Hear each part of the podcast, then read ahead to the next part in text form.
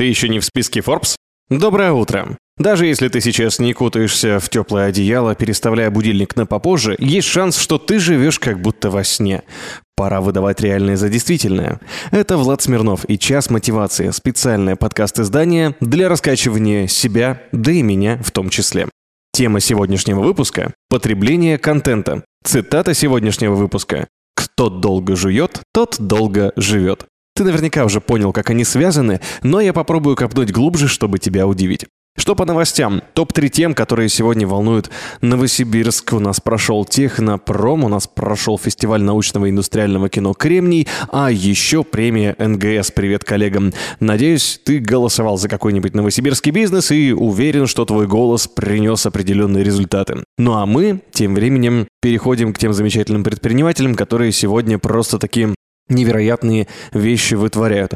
Отдельный привет. Я вот снова каждый раз, получается, вспоминаю рекламное агентство «Точка», потому что у них вот, например, недавно был день рождения. Ну что ж поделать, Евгения Титаева, я передаю тебе большой привет и поздравляю тебя с днем рождения твоего агентства. Не могу не поставить короткий 15-секундный ролик, ну, может быть, 16-секундный, а, который бы показал всем, насколько ты крутая, какие классные у тебя услуги. Ребят, давайте отдадим должное Жене. Хочу листовки. Тебе в точку. А мне визитки. И это в точку. Календари, блокноты и наклейки тоже в точку. Конечно. Заказывайте любую полиграфию в рекламном агентстве «Точка». Дорого, наверное. Вы что? С «Точкой» экономят. Ведь у них своя типография. Круто-круто. И еще много разных мероприятий, посвященных предпринимательству, ближе к осени будет проходить в Новосибирске. Отдельно про каждый нужно будет рассказывать. Я думаю, для этого лучше послушать подкаст «Теплые новости». Я уверен, что мы там успеем осветить многие из этих событий, пообщаться с организаторами или спикерами,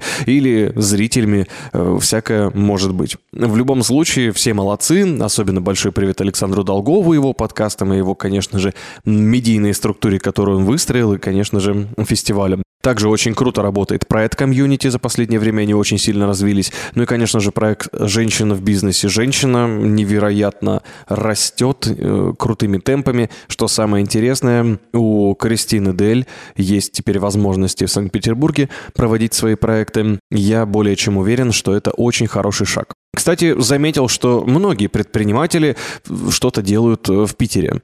Большой привет передаем именно туда. Уж не буду всех перечислять, но точно знаю, что не только региональным развитием занимаются предприниматели, но и ездят в другие города. Далеко не всегда это Санкт-Петербург, но есть много различных точек, куда из Новосибирска летают известные в нашей среде предприниматели для того, чтобы сделать все очень-очень круто. Также отдельное спасибо я хочу сказать тем людям, благодаря которым этот выпуск появился на больших экранах, хотел я сказать, на больших колонках и маленьких наушниках. Это те самые люди, благодаря которым мы обсуждаем контент его появления, его проявления, его создания. Например, вот буквально недавно у Елены Тютюнниковой в передаче Sexation был замечательный гость, который занимается детским кино. Это Денис Вязников. И он а, является руководителем студии игрового кино «Краски», тоже очень много рассказывал, и в том числе про то, какой контент и как производить. Очень интересное было у Дениса предложение на тему, а, почему, да, почему вы не масштабируете что-то. Очень многие и творческие люди, и предприниматели отвечают на этот вопрос так же, как и легендарный мороженщик из откуда из Барселоны, да, вот эта вот легенда про парня, которому говорят, почему такое вкусное мороженое, ты не масштабируешь свой бизнес. Он говорит, «Э, мой дед делал это, мой отец делал это, мой сын теперь это делает, я тоже, и за тот продукт, который я делаю своими руками, я точно отвечаю. А вот все остальное это уже совершенно другая история. Но здесь, конечно, можно сказать, что вот, да, мы делимся на ремесленников и бизнесменов, я имею в виду предпринимателей, да, в этом что-то есть, и, возможно, каждый может, ремесленник, встретить своего основателя, как это было в истории с уже ушедшим из России Макдональдсом, а может быть и наоборот самостоятельно вырастет, покорив новые вершины. Такое тоже встречается в природе.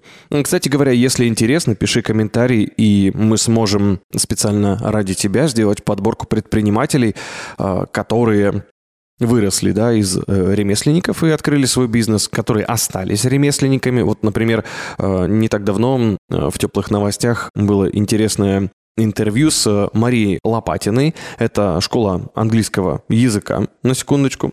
И у нее как раз ее English Camp — это история, где именно с ней люди занимаются, и Мария сказала, что нанимать преподавателей и давать им свою методичку, это немножко не совсем правильно, потому что все-таки моя методичка — это моя методичка, ее я писала, я ее понимаю, я по ней работаю. Если по ней будет работать кто-то другой, результат, скорее всего, будет не такой уж и звездный. Но чтобы лучше понять мысли Марии, чтобы я сейчас не занимался э, пересказыванием, э, лучше послушать выпуск теплых новостей. Мария Лопатина. Находи э, в подкастах «Теплые новости» и слушай. Я оставлю ссылку в описании, чтобы было проще это все дело найти.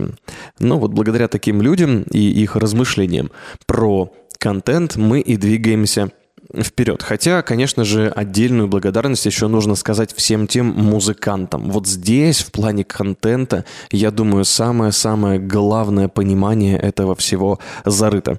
Вообще, я когда смотрю на представителей музыки, а уж огромное количество интервью с музыкантами я провел, э, все-таки новое вещание, да, раньше которое называлось радио Liquid Flash, существует с 2013 года.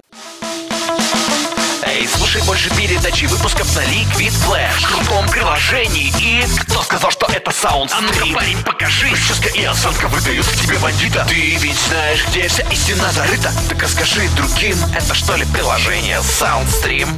Так твоя мама слушает там Liquid Flash. Раунд первые интервью у нас были как раз с творческими людьми, с музыкантами, и там все всегда очень понятно. Музыканты очень отчетливо дают себе представление, э, зачем их творчество нужно и куда. Да, безусловно, бывают моменты, что там человек говорит, нет, я не хочу всемирной известности, а на самом деле хочет, но я сейчас не про это, я не про э, мечты и фантазии, я сейчас про реальность. Реальность себя оценивают предприниматели. Э.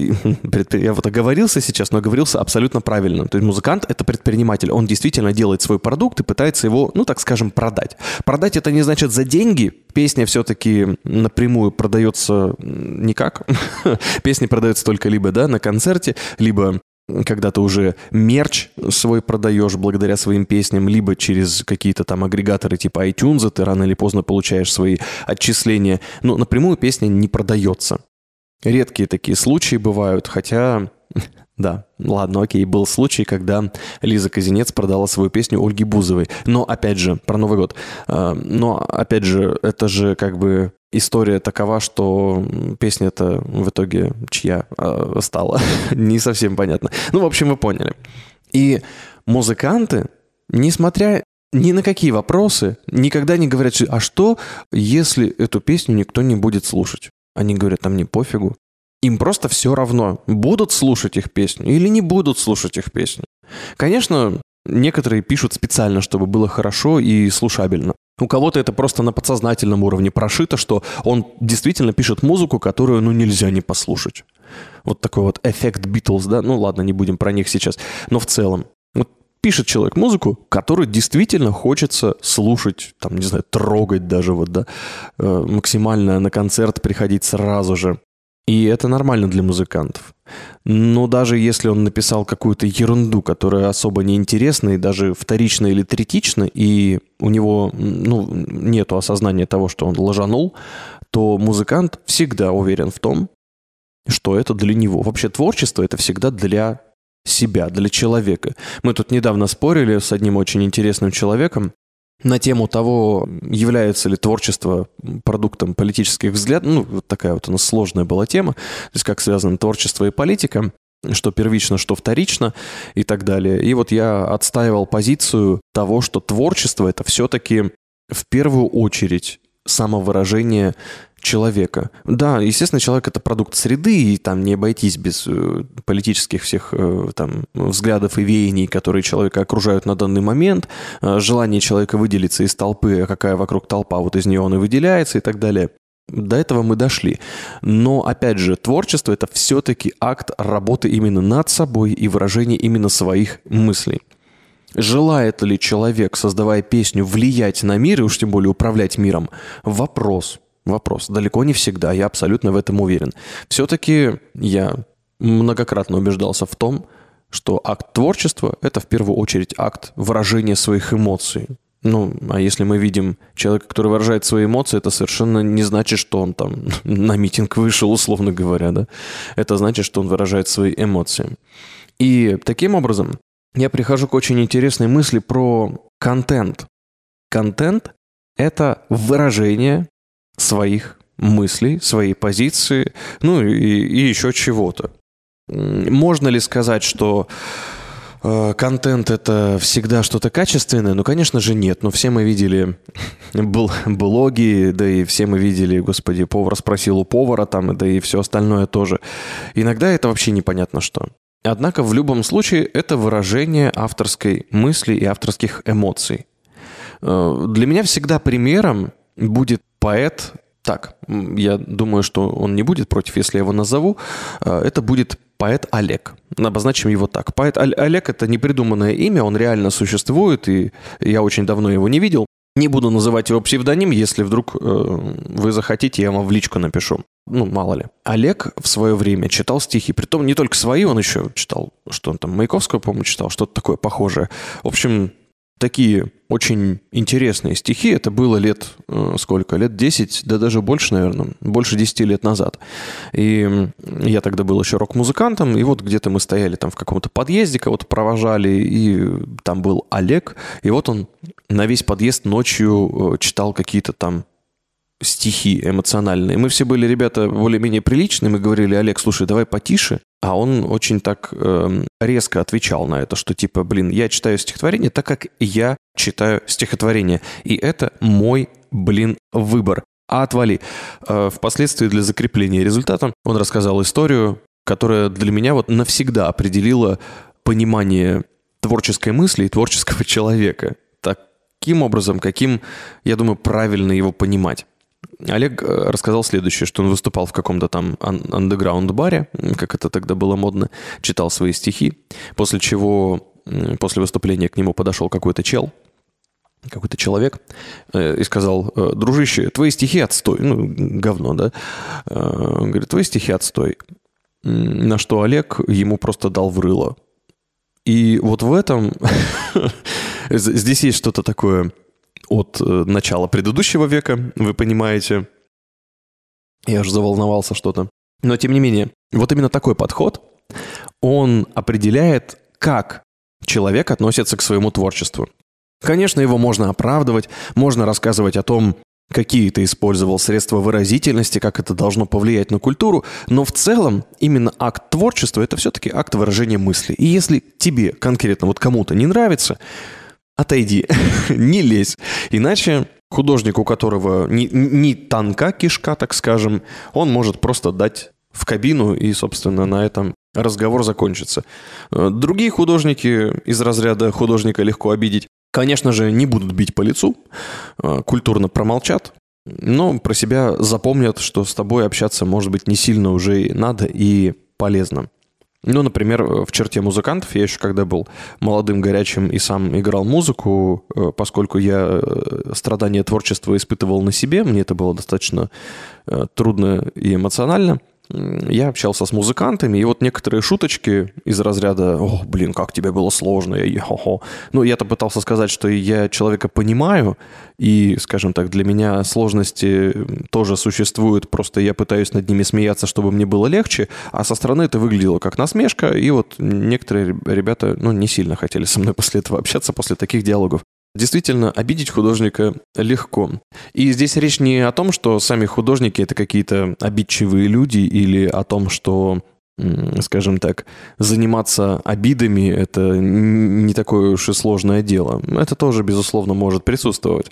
Но самое главное, что акт творчества и вот бытие художником – это как раз открыть свои эмоции, свой эмоциональный мир для других людей.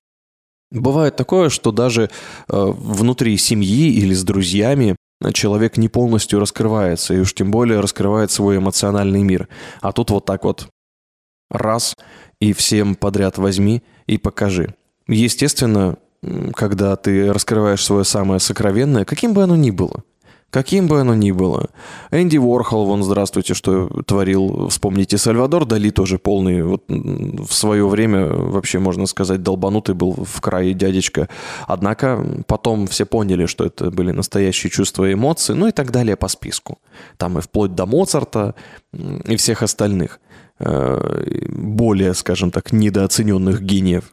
Но суть была в том, что выражали свои мысли, выражали свои эмоции. В ответ получали абсолютно разную реакцию. Кто-то в восторге был, кто-то говорил, господи, да что же это за фигня. Кто-то говорил, да я тоже так могу, какого черта. А вот здесь мы вспоминаем строчки Ивана Алексеева, но из МС, да, что ты непризнанный гений, уличный поэт. Ну да, куда мне до вас, и меркантильный жлоб. Вы мне плевать на некоммерческий хип-хоп То есть, да, условно говоря, кто успел, тот и съел выразить свои мысли именно таким образом, каким это принято. Но здесь уже речь про мейнстрим, а мы все-таки про творчество. Между творчеством и мейнстримом, я думаю, и так понятно, в чем идея, да? Да, да, да, я надеюсь, понятно.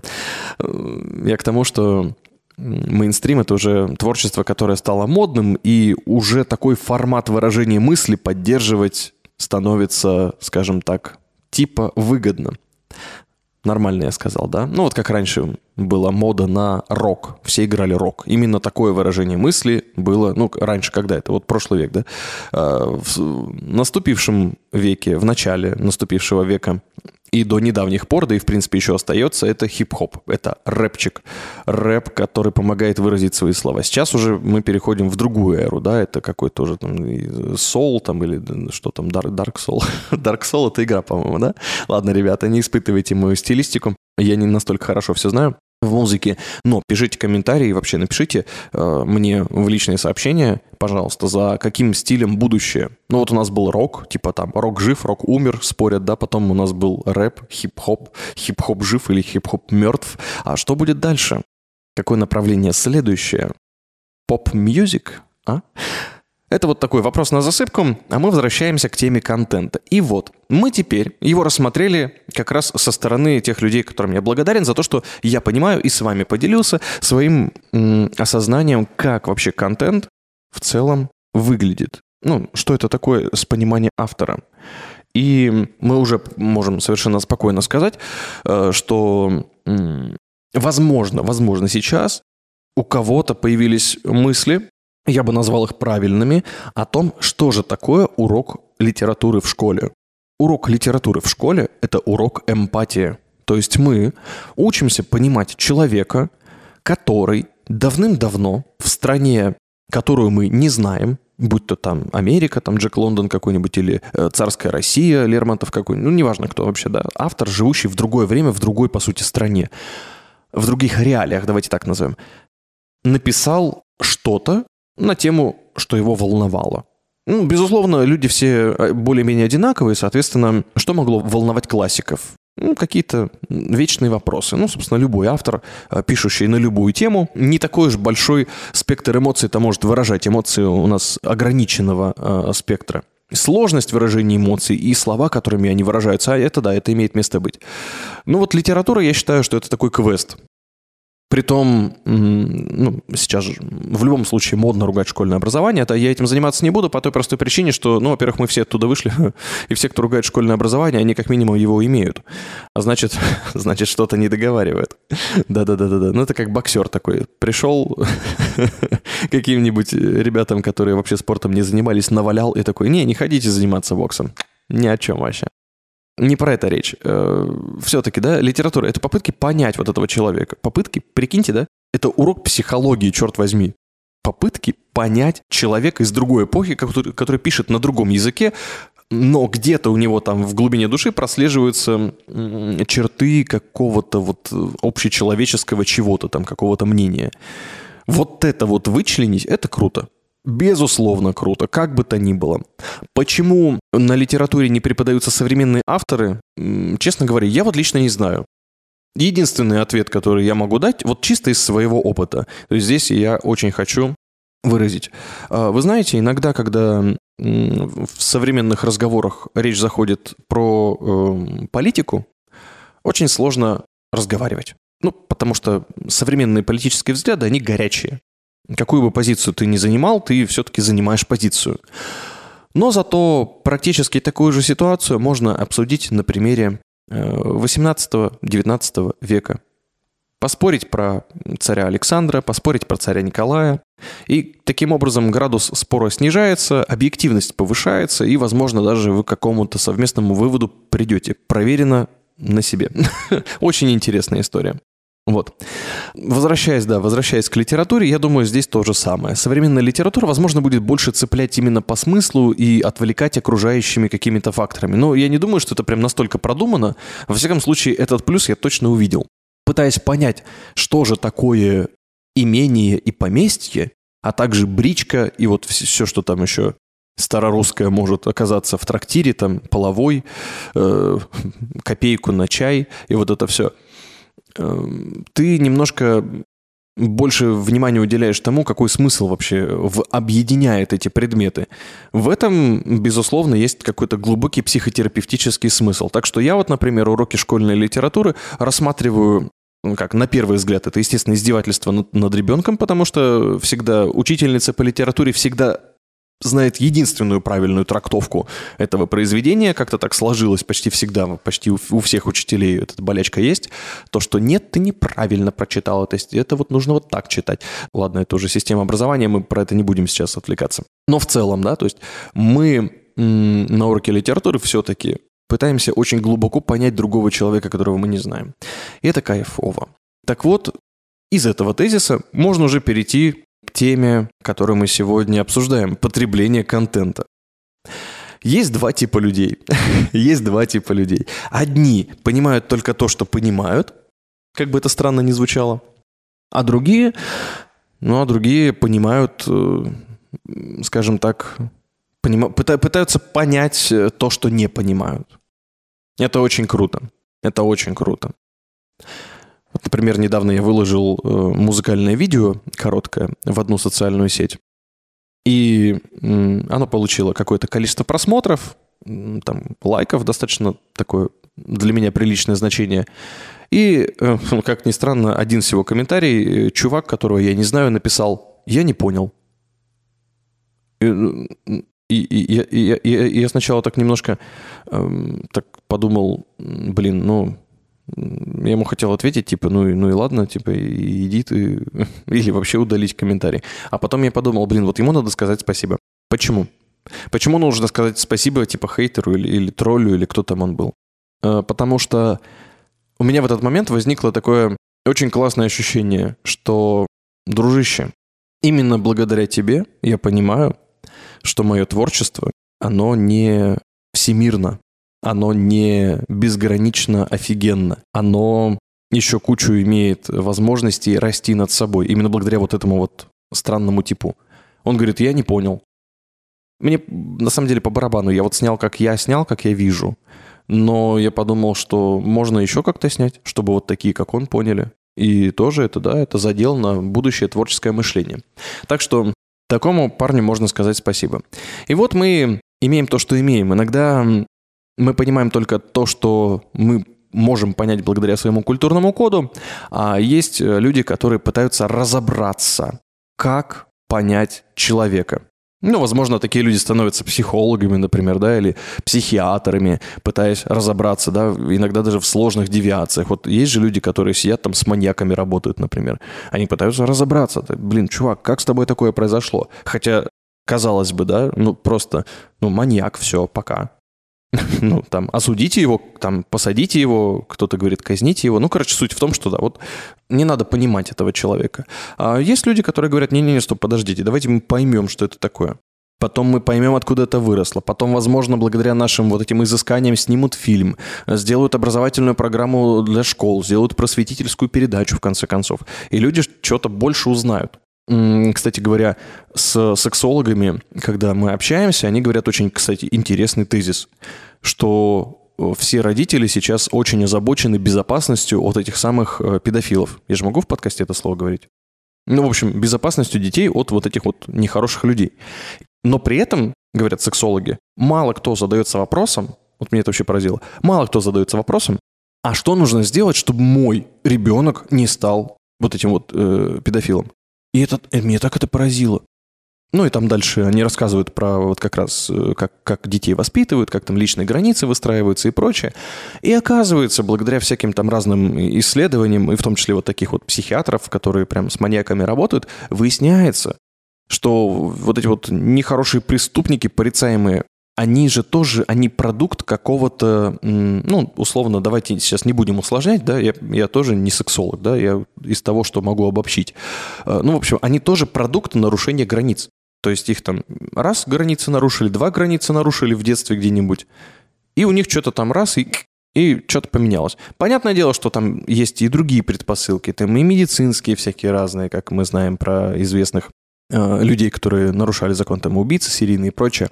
И еще какие-то. Ну, просто вот сама суть того, что тоже бывает такое, э, что, скажем так, на человека забили, и вот это вот какое-то из этого забивания, да, или наоборот даже специально нарушили его границы, и это стало последней каплей. И вот здравствуйте, появился человек, которого все боятся. Хо. Вот это вот м- забавная конструкция человеческая. Это мы говорили про понимание. Понимание вообще такая глубокая штука на самом деле. Иногда понимать совершенно не хочется, и зачем это нужно. Так вот, возвращаясь к контенту. Контент, который мы потребляем, он разнообразен, Слава богу, если это какая-то литература адаптированная для обычного человека. Возможно, какие-то популярные книги. Например, например, очень интересный сериал, наверняка вы знаете, Об, «Обмани меня». «Обмани меня» — сериал, где играет Тим Рот, и он, собственно, исполняет роль интересного профессора, кто, как его зовут, доктор Лайтман, если не ошибаюсь, э, который провел время в компании племени какого-то, неизвестно где там, условно, на полунеобитаемом острове. И вот он по выражению лица э, представителей этого племени что-то там, какие-то психиатрические, психологические выводы делал. А впоследствии приехал обратно в США, открыл контору и вот по выражению, по микровыражению лица определял, врут люди или не врут люди. Эм, сериал выглядит очень таким интересным, псевдонаучным, но на самом деле это так и есть. Сериал базируется на книге Пола Экмана, по-моему, тоже «Обмани меня» или «Теория лжи». Я уже не помню, как книжка называется, но думаю, вы легко ее найдете. Пол Экман. Так вот, в этой книге как раз это и есть. Эти все исследования, но уже настоящие, не с какими там индийцами, а во всяких разных там лабораториях, на группах, ну, в общем, все, все что могли сделать психологи. Э, там это приведено. Более глубокое погружение. И я вам скажу, когда я в студенчестве эту книгу читал, я 10 раз, в, не знаю, 10 раз за одну страницу мог уснуть. Это очень сложный материал. Это очень сложный материал, это как учебник прочитать. То есть он буквально, ну, это практически научная литература. Она типа такая науч-поп, потому что там явно нету каких-то терминов медицинских, которые бы меня совсем окончательно выбили из колеи. Но мне тогда этого хватало. Однако посмотреть сериал намного проще. Адаптированный контент. Если после адаптированного контента вы хотите погрузиться глубже, как я вот в книгу погрузился, то, наверное, в этом есть какой-то крутой смысл. И так далее. Ну, или тоже вот посмотрел аниме, стал читать мангу. А у манги есть еще, мне сказали, какие-то японские рассказы, по мотивам которых манга пишется. Я даже не в курсе был. Но это уже Такая более глубокая история. И таким образом можно прийти к интересному выводу. Потребляя любой контент, можем ли мы отдавать себе отчет в том, что он не вторичен? Но такой интересный вопрос. Возможно, сейчас я действительно близок к определению для себя, во всяком случае, э, слово «тупой», «тупой контент». Что это за тупая штука, да? Что это за тупое видео? Почему? Потому что если вы как личность, как интеллектуал, да, каким бы вы ни были, да, все равно интеллектуал – это человек. Человек в любом случае интеллектуал. Он задействует мозг, он много культурных кодов считывает. А, если вы как интеллектуал чувствуете, что видео, которое вы смотрите, или там подкаст, который вы слушаете, или, я не знаю, там музыка, которую вы слушаете, она имеет какие-то корни, более глубокое какое-то, да, представление, которое, скорее всего, вы знаете, то вся остальная э, вот эта вот история, которую сейчас вы смотрите, она для вас тупое. Но давайте приведем пример. Вот есть у вас м, дядюшка, или кто там уже, дедушка, да, 2022 год, наверное, уже дедушка, который м, безумно любит Битлз. Группа Битлз. Это 60-е годы прошлого века. Чертовски давно. Даже для меня группа Битлз это какие-то совсем уже динозавры. И вот, что бы вы ему ни поставили, что говорит ваш дядюшка? Ну, он вполне может, если у него консервативный, например, склад ума, он может вполне сказать, блин, фигня. Да фигня, да господи, они это написали в 67-м году, вот послушай. Это же вот этот вот альбом там, Sgt. Pepper's Lonely Heart Club Band, я же правильно назвал? Вот. Он это может сказать. Э, Ваш батяня любит группу кино, и если вы ему что-то ставите, он говорит, а, ну это вот да, это похоже на соло Каспаряна вот в «Спокойную ночь» и так далее. Что самое забавное, бывают такие переложения, которые даже не знаю, что с ними делать. Вот есть, например, групп- группа Ария, и у группы Ария есть песни, ну, скажем так, буквально слизаны. В прямом смысле, я, ну, что, что уж тут теперь уже э, реверансы делать. Буквально слизанные с песен американской рок-метал группы Мановар. Мановар постарше чуть-чуть, чем группа Ария. Но при этом Арию любят и слышат, и даже те, кто знает, что Ария слизывала с Мановара, ну там один в один песня, например, э, как он там, не вор- я забыл, как называется, «Пробил час», она называется по-русски.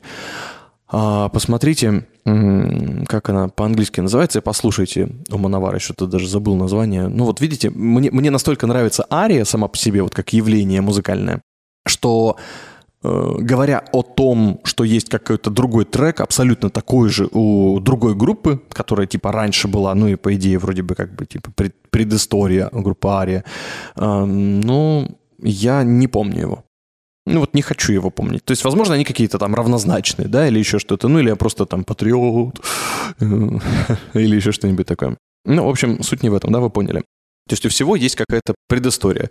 Ну или просто, да, любому э, человеку, который жил в Советском Союзе, можно показать э, современную какую-нибудь передачу, и он, естественно, будет сравнивать ее с чем-нибудь.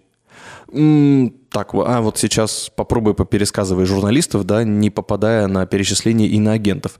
Э, Был такой иноагент, который ученик, по-моему, иноагента, и вот он выпустил свою передачу, и когда ты смотришь эту передачу, ты понимаешь, что сравниваешь его передачу с его преподавателем. Нормально объяснил? Ну ладно, не будем в это углубляться. Это уже другой тип контента получается. В общем, у всего есть предисточник, да, какой-то, что-то более первичное. Именно поэтому человек, который читал классику, да, его особо ничем в литературе и не удивишь. Еще чуть позже времен Шекспира посчитали. Кто-то говорит, что это шекспировская фишка, но нет. Я смотрел, вроде бы это не его тема, что существует всего 33 драматических сюжета. 33 драматических сюжета в литературе. Всего. То есть это не сказочные архетипы там, да, это не путь героя, который вообще чуть ли не один-единственный на всю литературу и, ми- и мифы в том числе. Это вот 33 драматические ситуации. Ну, там такие типа месть за пропавшую любовь, там спасение, э, там обретение наследства. Ну, там какие-то вот такие какие-то сюжеты, которые вроде как всем понятны, и к ним, к какому-то из них можно свести абсолютно любую ситуацию. Вот в свое время исследователи многократно пробовали опровергнуть эту вот 33 историческую теорию, но все время спотыкались и возвращались обратно. Вот всего есть столько тем, и никуда ты от них не денешься. Э, Соответственно, если ты все их знаешь, ну чем тебя можно удивить в литературе? Ну чем? Разве что только сочетанием этих тем, правда? Разве что красотой исполнения этих тем, разве что яркостью персонажей, которые в этих сюжетах участвуют. Действительно это так. Из любимых примеров мы- можно всегда взять единоборство, да, сейчас популярный UFC. Вот и на примере UFC, например, можно все это дело и разбирать. Если ты знаешь, что такое джиу-джитсу в полной мере, вот что это такое соревнование по джиу-джитсу, если ты знаешь, что такое там самбо, и, например, ну что еще можно, да, в принципе, джиу-джитсу и самбо, по-моему, более чем достаточно, чтобы это все понимать. Ну, ладно, возьмем еще там бокс отдельно, почему бы и нет, и там карате, допустим. Э, В принципе, уже из вот этого всего, ну, там, кому-то вольная борьба больше понравится, да, э, из вот этого всего, если ты хорошо в этом разбираешься, в UFC тебя ничем не удивишь. только вот сочетанием этих параметров, скажем так, в одном конкретном э, бойце. Все. Что тут еще? Ну и красотой приема, например. Все. Вот и вся история. Чуть позже придумают какие-нибудь другие бои. И уже те, кто смотрел UFC, будут говорить, блин, да нет, ну, ну, да это все с Хабиба слизано один в один. Ну, и да это с Макгрегора слизано один в один. Ну и так далее. Не будем сейчас всех бойцов перечислять, чтобы никого не обидеть. Вот так примерно это и работает. То есть у контента есть всегда что-то большее, что за ним стоит. И как мы с вами разобрали сейчас, как я сейчас для себя определил, тупой контент – это тот контент, который для тебя, конкретного зрителя, наблюдателя, эм, ощущаем как вторичный. Да, я думаю, что я правильно все объяснил. Глядя на что-то, я понимаю, что у этого явно есть какой-то более серьезный э, источник, и это вот э, более, более интересный первоисточник у него есть. Соответственно, я считаю произведение тупым, если я понимаю, как может первоисточник выглядеть. И вот теперь мы переходим э, к интересному. А интересно ли в связи с этим смотреть и слушать, например, вот эти краткие содержания книг? Вот интересно, краткий пересказ. Особенно мне нравится краткий пересказ бизнес-книг. Это вообще, это, это такая спорная горячая точка. Я даже не знаю, что, что сказать-то. У меня такое ощущение, что у меня время закончится, а я еще не успею про это рассказать ничего толком. Краткий пересказ, краткое изложение. Что это такое? Ну окей, чтобы сдать экзамен по литературе или просто, как там, училки на уроке ответить нормально, этого достаточно вполне может быть. Даже более чем.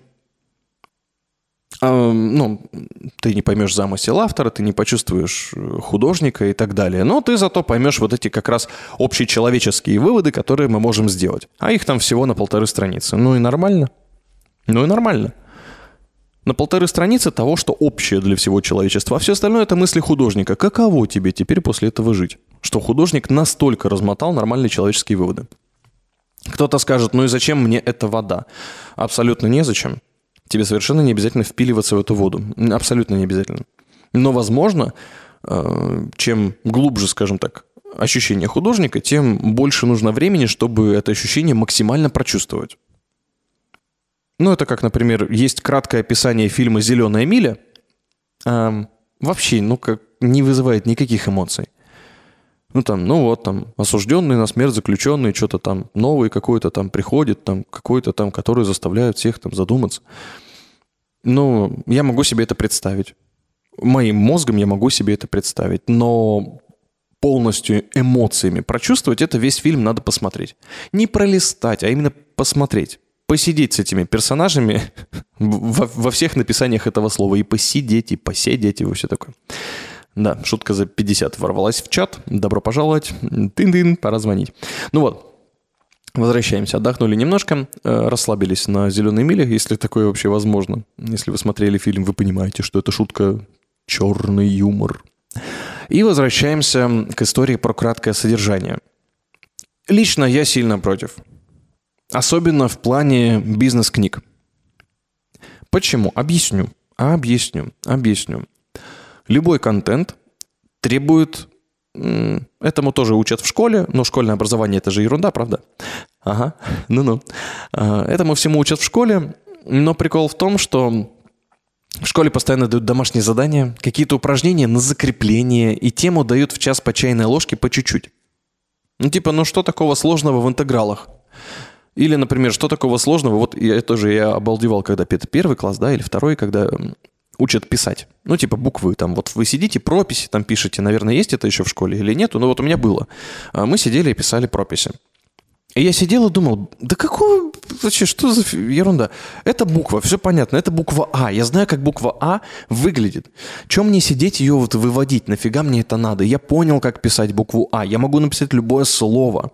Там с буквой А, с буквой Ж, с буквой Е, да с любой, в конце концов. Нафига вы заставляете меня сидеть и как дебилы выводить эти кружочки? Что, ну что, я баран, что ли? Вот у меня были такие мысли, я думаю, у многих были мысли, да и не только на, в первом классе на прописях, да на каждом уроке. Ну что, я дебил, что ли, вот это все одновременно повторять? А, прикол в том, что Ну, для тех, кто этот пример, например, не осознает, ну, давайте возьмем пример единоборства. Вот вам показывают, как бороться, вот вам показывают, как делать проход в ноги, вот вам показывают, как делать э, джебы и, допустим, как сделать оверхед. С этим Говорят, вам понятно, как это делать? Фу, дальше не, не проблема, да. Ну-ка попробуй. Ну, там вот раз по мешку ударил, два по мешку ударил, вроде получается. Рука летит, костяшки попадают примерно по мешку, э, мешок что-то дрыгается, ну, в целом нормально. Можно идти в бой.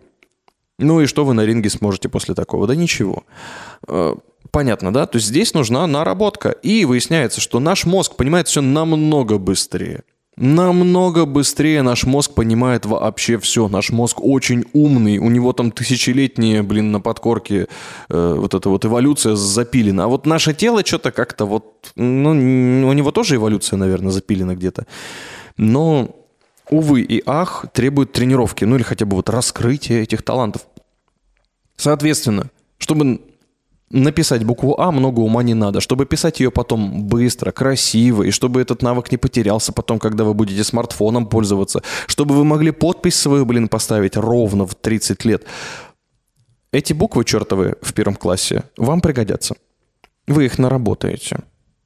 Да, то же самое, что мальчик, который пошел в 5 лет на бокс, он плачет и не хочет бить мешок прямо, поворачивая корпус. Ему это потом в баре в 25 лет пригодится. Вот так это работает. Ну, или не в 25, или в 7 лет это ему пригодится на разборках за гаражами. Ну, неважно. Но просто суть в том, что э, ну, наработка, да. И книги здесь то же самое. Почему-то мы считаем, что наш эмоциональный опыт это не так важно. Ну, окей, хорошо. Допустим, эмоциональный опыт вы хотите мимо пропустить. Хотя я думаю, что современное поколение уже не будет этого делать. Современное поколение готово слушать длинные подкасты, одновременно смотреть короткие клипы, да, там по 5, по 15 секунд со смешными э, приколами, но при этом слушать длинные подкасты. И вот за это я уважаю новое поколение. Э, взрослое поколение, там кто, кто во что гораст, но я надеюсь, что тоже слушает нас. Так вот, история в том, что когда мы с вами можем себе позволить прожить эмоциональный опыт, именно прожить, не сказать, а, понятно, там вот так, а посидеть и почувствовать это – то мы автоматически дико люто экономим бешено на всяких разных штуках, которые называются там потом тренинги по раскрытию своей эмоциональности, э, там погружение в собственное «я», психолог и так далее. Ну, потому что эти люди достают из вас ваши эмоции. Я видел энергопрактиков. Некоторые, ну, у них так складывается работа, что некоторым приходится вместо того, чтобы что-то такое высокое там преподавать, им просто вытаскивать из людей их физические ощущения – Переговорщики, НЛПшники так делают тоже. Очень забавная история. То есть они, вместо того, чтобы заниматься большим делом, они просто начинают с того, что вытаскивают из людей физические ощущения. Типа, попроживайте эмоции. Ну, то есть возвращают вас на уровень человека, который там впервые прочитал «Войну и мир» в школе и испытал возбуждение невероятное от чего-нибудь там, от какого-нибудь эпизода. Вот это да. А оказывается, вы можете там той же книжкой, тем же фильмом, тем же подкастом э, погрузить себя в это ощущение и стать более эмоционально опытным человеком. Вот так это может работать. И, естественно, кроме информации, да, которую вы получаете там из той же книги или из того же видео, да неважно, и эмоционального опыта, который вы получаете из той же книги, видео, фильма, там, подкаста или еще чего-то, вы можете получить проработку, то есть создание новых нейронных связей. Про эмоции мы уже поговорили. И я все-таки да, достаточно уже взрослый человек, я склонен говорить, что да и ладно с этими эмоциями, хотя потом я тоже буду сидеть и плакать что-нибудь, когда я пойду к психологу, чтобы эмоции свои раскрыть кому-нибудь хотя бы. Вот, потому что не читал «Мастера и Маргариту», а надо прочитать. Ну что, я смотрел «Зеленую милю», я плакал. Вот так вот. Вот так вот. 34 года мальчику раскрыл свою эмоциональность. Нормально? Ну, нету эмоционального опыта, и когда ты его наконец-то решаешься получить, это как, не знаю, как прыжок с парашютом. Ты просто офигеваешь. Ну вот. И возвращаясь обратно э, к контенту. Когда мы можем с вами проработать контент, это означает, что мы создаем нейронные связи. Нейронные связи создаются медленно медленно. Повторение – мать учения. Именно поэтому э, все бизнес-книги, мне вот очень нравится эта история обсуждения бизнес-книг. Ну, там какой-нибудь Дэн Кеннеди, да, вот, э, кто там еще, Брайан Трейси, ну, кто там еще пишет такие книжечки интересные, всякие разные. Вот эм, тоже я сейчас читаю интересную м, книгу. Она называется «Хватит быть славным парнем». Это Роберт Гловер. Тоже тот еще интересный товарищ. Так вот, в чем прикол? Там очень много повторяющихся элементов. Называется это вода обычно, да? Вода, повторение. Ну, повторение мать учений. И вот здесь столкновение интересов происходит. Например, я вот как понимаю, эти люди, они же ведут всякие тренинги, они проводят э, личные консультации и прочее. И раз за разом, притом даже одному и тому же человеку или одной и той же группе, они повторяют одно и то же. Они повторяют одно и то же. Раз за разом. В начале обучения там экспозицию делают, потом в середине дают э, термины, понятия и тезисы, упоминают там, ну, что-то, например, да. Дальше проходят эту тему, дальше повторяют эту тему, дальше проверяют эту тему, как усвоили их ученики и студенты и прочее. Но там тот же самый тайм-менеджмент. Но сколько нужно про него сказать, сколько раз нужно определить э, тайм-менеджмент и его особенности, его правила, да, чтобы человек наконец-то не понял, а сделал. Ну, значит, нужно вместе с ним прожить какой-то эмоциональный опыт и создать новые нейронные связи. Тогда это будет работать. Нет, безусловно, есть безумно талантливые люди, которые там на лету схватывают и сразу, сразу же там включаются и применяют. К этим ребятам у меня нет вопросов, у них там свои м, истории, и они по-другому работают. Не буду говорить, а то подумайте, что я отличникам завидую. Эх. Не будем сейчас про это. Я про другое пока, да. Я про то, что, читая эту книгу, ну вот даже Гловер, да, я постоянно натыкаюсь на то, что, ну, что-то очень похожее он повторяет. Из главы в главу. Новая мысль, потом повторение старой. Дальше в новой главе новая мысль, повторение предыдущей. Потом в следующей главе новая мысль и повторение там в целом концепции книги. А зачем это нужно? Чтобы материал лучше укладывался. Это припев, если хотите. И таким образом книга запоминается намного лучше. А когда я потом слушаю какой-нибудь там вот, есть краткие выжимки там подкастов или краткое содержание книги, когда это все читаю и слушаю, там, ну, действительно, такую книжку можно уложить там в 10 страниц. Но толку-то? Я прочитаю, и я скажу, блин, да там что написано-то, и так все понятно. И так все понятно. Краткое содержание.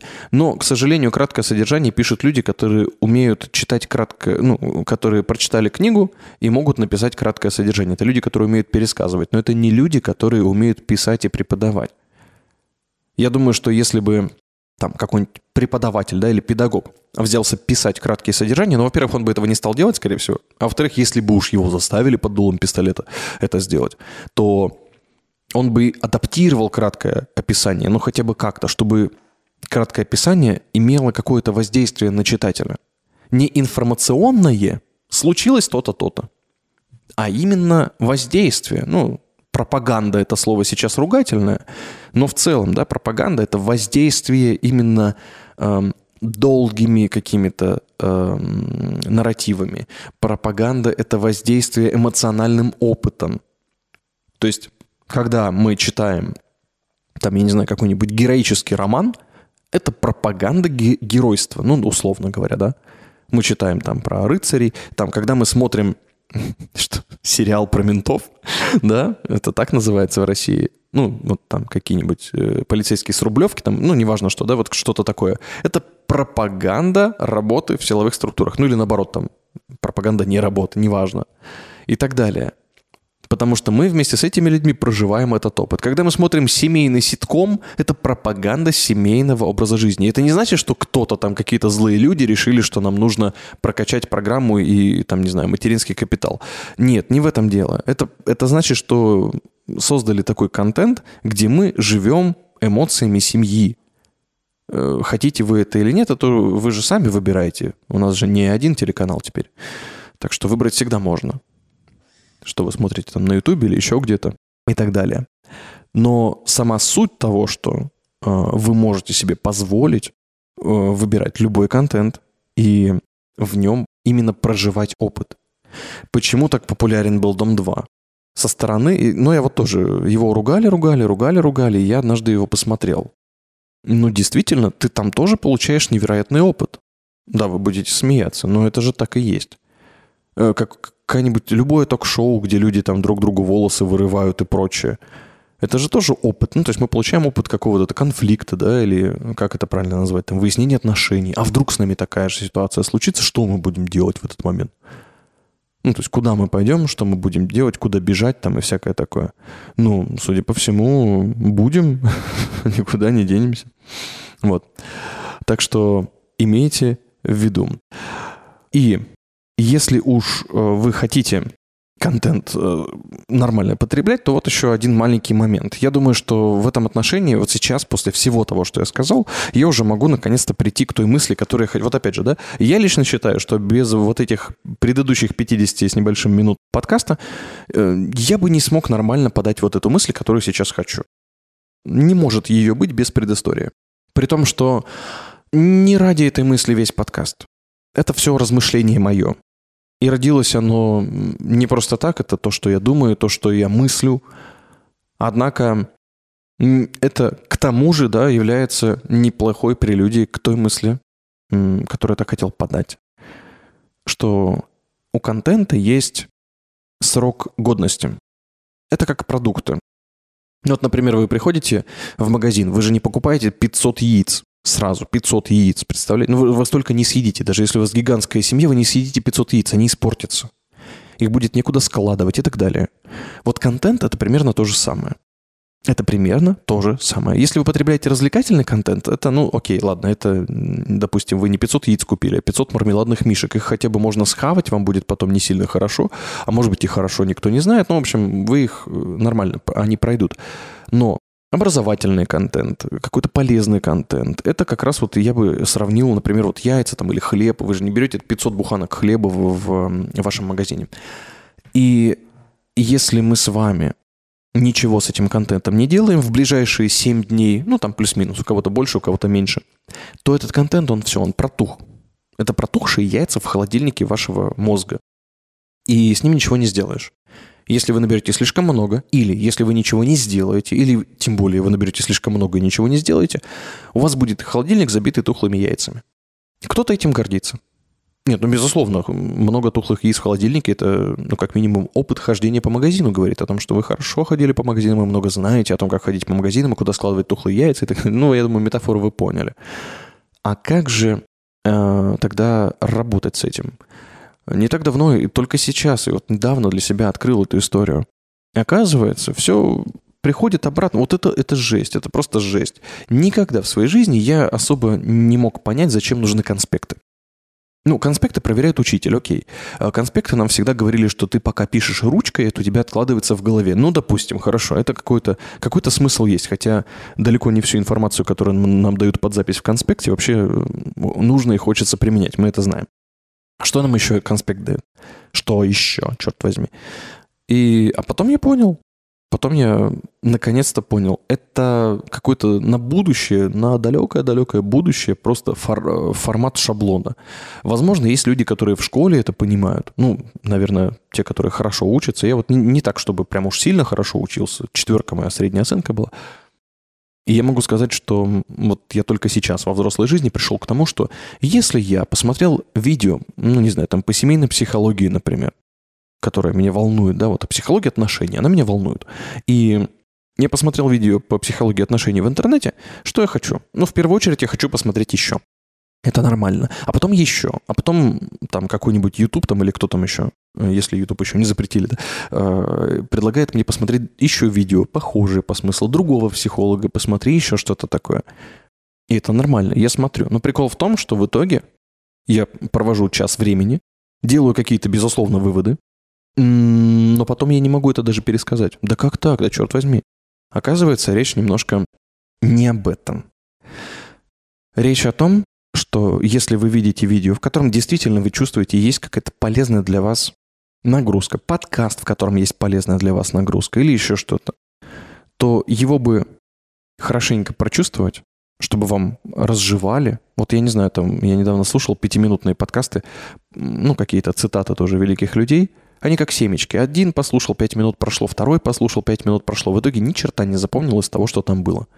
Ну, типа, да, это круто, да, это круто, куча классных мыслей, в итоге э, на выходе через час ты уже, ну, ни одной не помнишь. Ну, там одну, может быть, запомнил какую-то, и то там особо примеров некогда было послушать, что там за пять минут можно рассказать, из которых еще, не дай бог, еще рекламу туда запихали. Вот. И все. И смысла никакого нет. Ну, опять же, да, ну, представьте, вы пришли на тренировку и по одному разу там э, по мешку ударили рукой, ногой, потом боковой, потом там кросс какой-нибудь, потом еще что-нибудь, потом коленом один раз ударили, и все, и вам сказали, ну все, иди домой. Но это так не работает. Это нужно несколько раз много сделать, проверить. Одна тренировка там руки, другая тренировка ноги, третья тренировка тактика, передвижение, там еще что-то такое. Э, комбинировать эти все вещи между собой. Но ни в коем случае не по 5 минут э, одно упражнение за, не знаю, там за месяц и пока. Нет, конечно, это все более глубоко. И большое, хорошее видео на конкретную тему или статья, или еще что-то. И впоследствии, если вы это законспектируете, ну, то есть даже как конспект, пересказ, очень круто работает. Вот возьмете и перескажете мысли, которые там были, которые вас затронули, именно для вас, которые были полезны. Запишите их, а потом попробуйте их обсудить с кем-нибудь. И только так это работает. Только поэтому существуют, например, киноклубы. Зачем они нужны? Чтобы выражать свои мысли, чтобы кино переваривалось нормально, а не так, что типа посмотрел, о, прикольно, все, спать пошли. Пожрали нормально чипсов и все, и спать пошли. В этом и есть, ну, на мой взгляд, главная суть работы с контентом. И когда я для себя это установил, когда я постулат такой поставил, что просматривая видео, я что-то запишу с него и попробую это сам себе хотя бы пересказать, а возможно записать какой-нибудь подкаст про это, ну, в общем, какие-то такие эм, конструкции, или там с кем-то обсудить, например, это пересказать, то, во-первых, у меня снизилось потребление контента, во-вторых, я стал более избирательным, я перестал смотреть, в-третьих, я очень быстро начал понимать, какой контент тупой, то есть вторичный, ну, то есть я уже про это смотрел, или, например, это видео недостаточно раскрывает тему, я его не буду смотреть. Или в этом видео там человек буквально пытается быть, ну, скажем так, более интересным публике, чем э, глубоким в теме, значит, тоже, да, тупой контент, я не хочу это смотреть. И вот таким образом я очень сильно развился в плане потребления контента. Ну, таким образом мы и пришли э, к тому самому прекрасному предложению, которое сегодня цитата сегодняшнего выпуска. Кто долго жует, тот долго живет. Ну, на эту тему, я думаю, можно еще много размышлять. Однако наше время заканчивается, и сейчас мотивация с тобой прощается. И я очень надеюсь, что после прослушивания этого подкаста ты сделаешь свой конспект и попробуешь это дело со всеми обсудить, а может быть даже мне будет безумно приятно, если ты свои мысли пришлешь мне. Мои контакты есть в описании этого подкаста. Если вдруг не найдешь, не отчаивайся, заходи на сайт новоевещание.рф, находи там подкаст «Час мотивации», и там мои контакты точно есть. Ну или в разделе «О нас». Все-таки я Влад Смирнов, создатель и основатель нововещания.рф. Желаю тебе прекрасно мотивироваться и, естественно, потреблять только качественный контент, который, на твой взгляд, не является тупым. Береги свою интеллектуальную особенность. И всего тебе хорошего.